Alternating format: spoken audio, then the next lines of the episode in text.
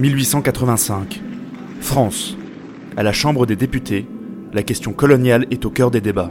Jules Ferry justifie la politique colonisatrice du pays en évoquant une nouvelle croisade civilisatrice, au nom du devoir d'apporter justice, science et raison aux pays non occidentaux.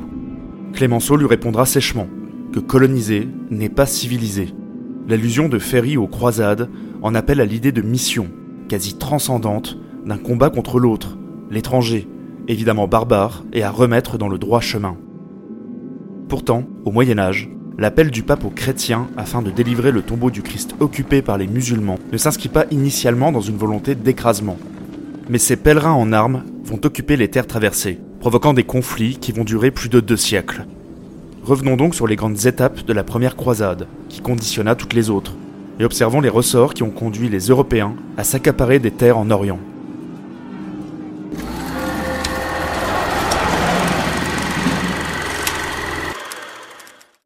Jérusalem, lieu de crucifixion et de résurrection du Christ, est le cœur du monde spirituel pour les chrétiens.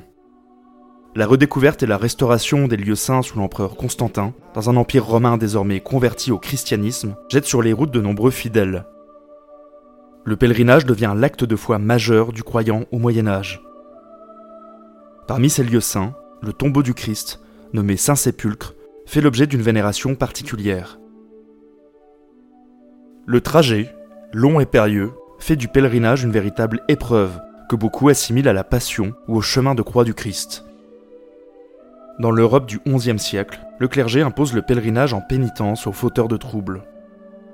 L'idée que cet acte de foi lave les péchés se développe et permet à l'Église d'écarter certains éléments perturbateurs qui doivent traverser des territoires hostiles. Car au 7e siècle, une nouvelle religion est apparue au Moyen-Orient. L'arrivée de l'islam, en 622, s'est accompagnée d'une phase d'expansion irrésistible. L'empire perse des Sassanides est écrasé en 651, et l'empire romain d'Orient, que nous appellerons empire byzantin pour plus de commodité, parvient après une lutte intense à sauver sa tête et à sauvegarder une partie de l'Asie mineure et des Balkans. En un siècle, l'islam s'est imposé dans quasiment tout le Moyen-Orient, le long de la côte nord-africaine et en Espagne sur le territoire d'Al-Andalus. Organisé sous forme d'un califat aux mains de la dynastie abbasside de la branche sunnite, le siège du pouvoir est situé à Bagdad à partir de 752. La dynastie omeyyade se maintient en Espagne. L'islam n'empêche pas les communautés juives ou chrétiennes de vivre sur leur territoire et permet au pèlerinage de se poursuivre tant qu'une certaine somme est payée et aucun prosélytisme pratiqué. Les relations avec l'Occident ne sont pas aussi mauvaises qu'on ne le pense. Par exemple, Charlemagne passe des accords avec le calife Haroun al-Rachid, un équilibre très relatif existe donc, malgré les constants affrontements entre Byzantins et Abbassides. À partir de 909, les Fatimides, de la branche chiite, s'implantent en Égypte. Ils prennent Jérusalem en 969. Un événement traumatise la chrétienté occidentale. En 1009, le calife fatimide Al-Hakim détruit l'église du Saint-Sépulcre dans un excès d'intolérance religieuse. Ses successeurs calment le jeu et passent un accord avec l'empereur byzantin, afin d'autoriser à nouveau l'accès à la ville sainte. Mais l'événement marque les esprits. Les pèlerinages continuent, avec un afflux particulier en 1033, pour le millénaire de la mort du Christ. C'est alors qu'une nouvelle force s'abat sur le Moyen-Orient, et rompt cet équilibre fragile. Convertis à l'islam en 985, les Seljoukides sont des Turcs nomades, sunnites et rigoristes. Ils disposent d'une force militaire destructrice et prennent Bagdad en 1055. L'ambition territoriale des Turcs devient dévorante. L'empereur byzantin romain Diogène tente de les refouler. Il est battu sèchement lors de la bataille de Manzikert. L'Anatolie passe aux Turcs. Nicée et Jérusalem tombent en 1078.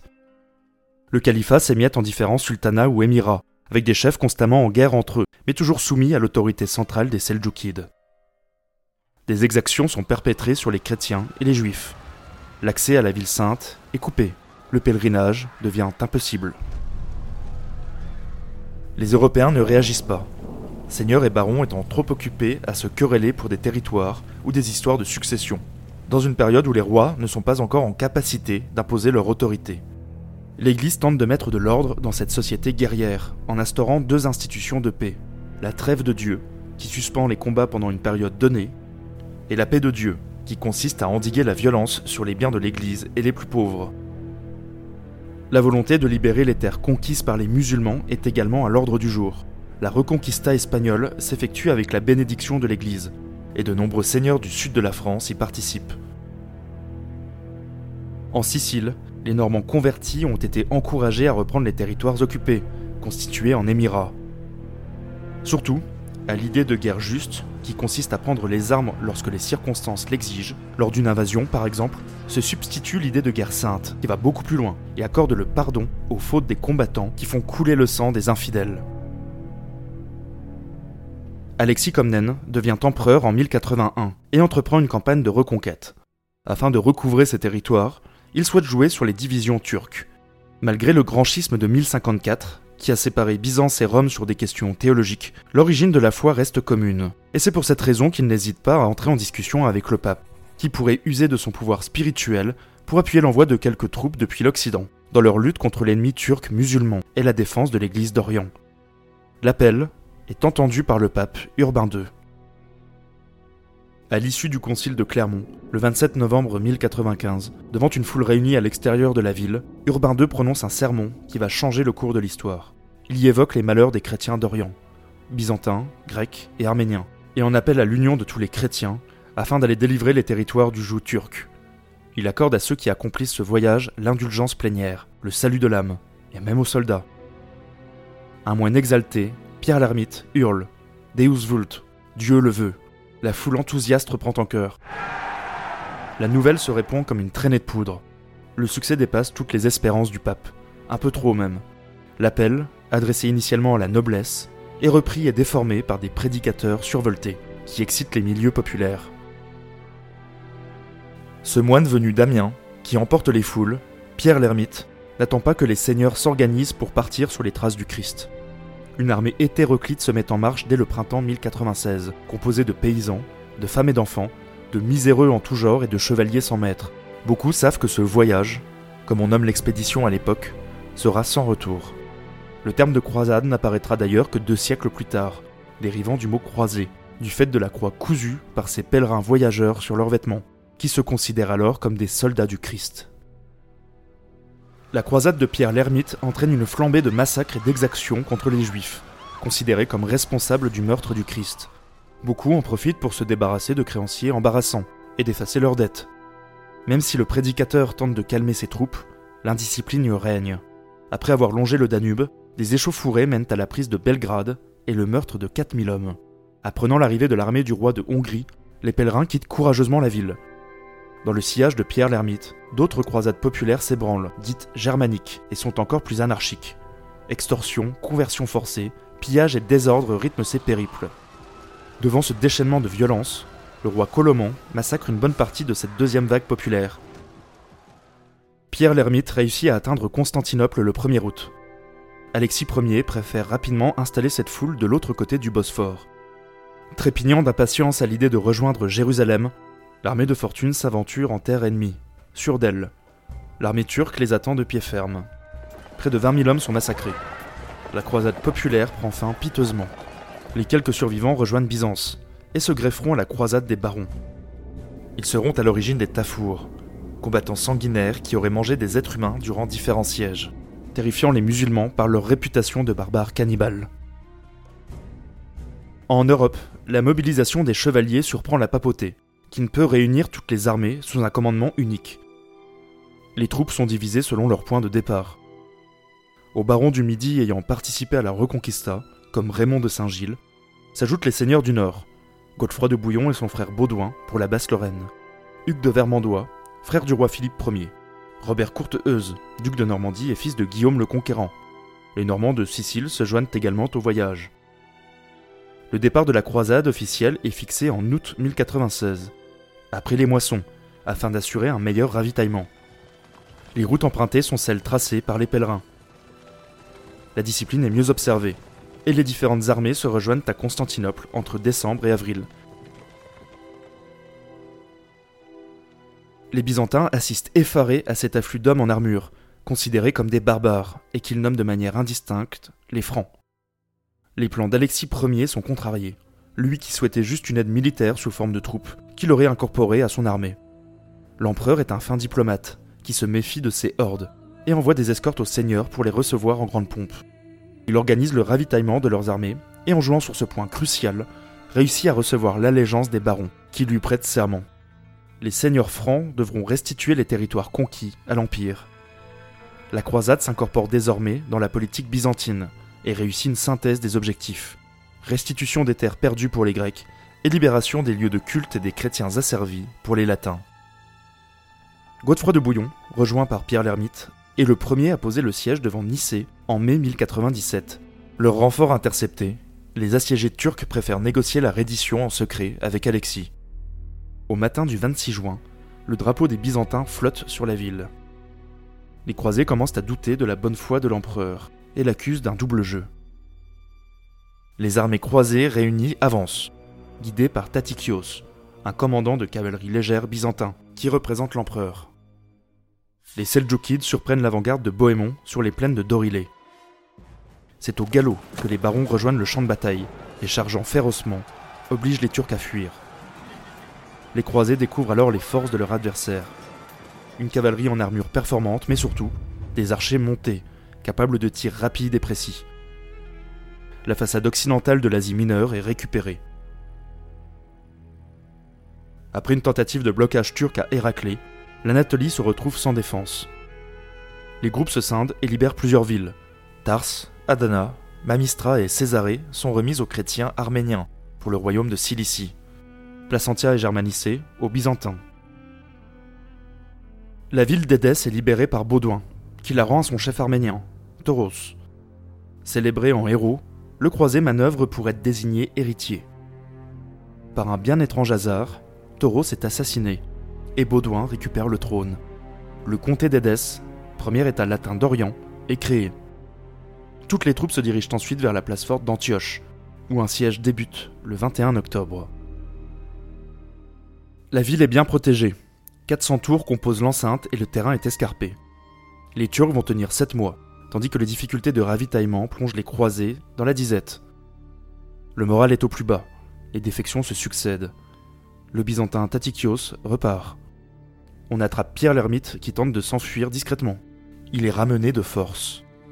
Parti à la recherche de vivres, 20 000 hommes saccagent les terres alentours.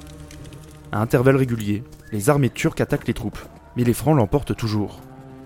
Au final, un renégat parvient à ouvrir les portes à Bohémond en juin. La bannière est tissée sur la plus haute tour. Les croisés exténués prennent enfin la ville. les Turcs commencent à comprendre la nécessité de s'organiser et de s'unifier. Une armée de 30 000 hommes, sous l'autorité de l'émir de Mossoul, Kerboga, est mise sur pied. Les troupes arrivent devant Antioche. Les anciens assiégeants deviennent les assiégés. La famine fait rage. Le désespoir assaille les croisés. C'est alors qu'un prêtre a une vision. La Sainte Lance, arme qui aurait percé le flanc droit de Jésus, se trouve sous l'église Saint-Pierre. On creuse et on trouve la relique on peut tout de même s'interroger sur l'authenticité de l'objet.